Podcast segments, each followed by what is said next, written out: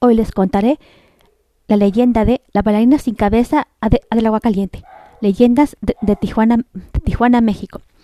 La leyenda de, la bailarina sin cabeza del agua caliente tiene sus raíces en la década de 1920, durante la época de, la prohibición del alcohol en Estados Unidos.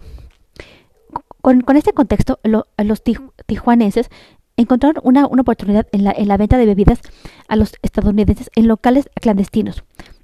En este escenario se desarrolla la historia de, del casino Aguacaliente, si, si, situado actualmente en la, en la zona Río, cerca de la preparatoria la, a Lázaro a Cárdenas.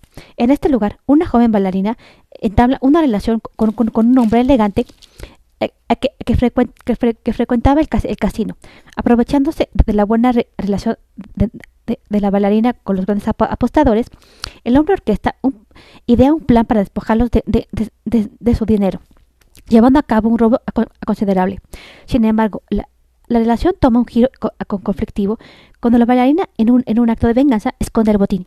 Al descubrir el hombre sucedido, le, le, le solicita a la joven que, que revele el paradero del dinero, pero ella se niega a, como resultado, en un trágico desenlace, el hombre pone fin a la vida de la bailarina de una manera atroz.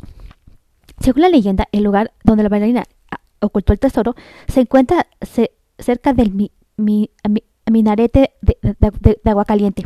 Se cuenta que su espíritu aún, aún vaga por, la zona, aparentemente flotando sin, tocar el suelo, vigilando para, que nadie descubra el escondite del, del tesoro. Fin.